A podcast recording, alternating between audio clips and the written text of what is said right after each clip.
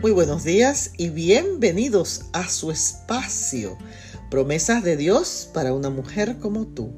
En el día de hoy leo en el libro de los Salmos el capítulo 103 y el verso 17. Pero el amor del Señor permanece para siempre.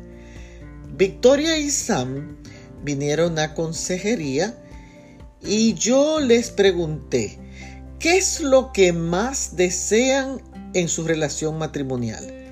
Victoria dijo, que San sea mi compañero, que yo reciba apoyo, que me sienta valorada, apreciada y que mi esposo entienda mis necesidades personales como ir al salón de belleza, hacerme manicure y pedicure, comprarme ropa interior y estar linda para él.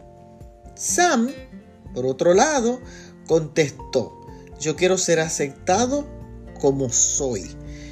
Quiero sentir que soy competente, que soy capaz, que soy exitoso, que necesito respeto, necesito paz y que como esposo soy efectivo y soy un triunfador. Pero vamos a ser honestos. ¿Cuántos de ustedes se sienten seguros emocionalmente y amados en su matrimonio?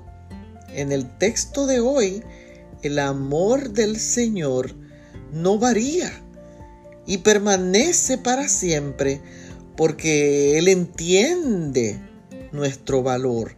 Así que es importante que en cada interacción entre usted y su cónyuge, mantengan un ambiente seguro y amoroso en su matrimonio, recordando que el amor permanece para siempre. Bendiciones.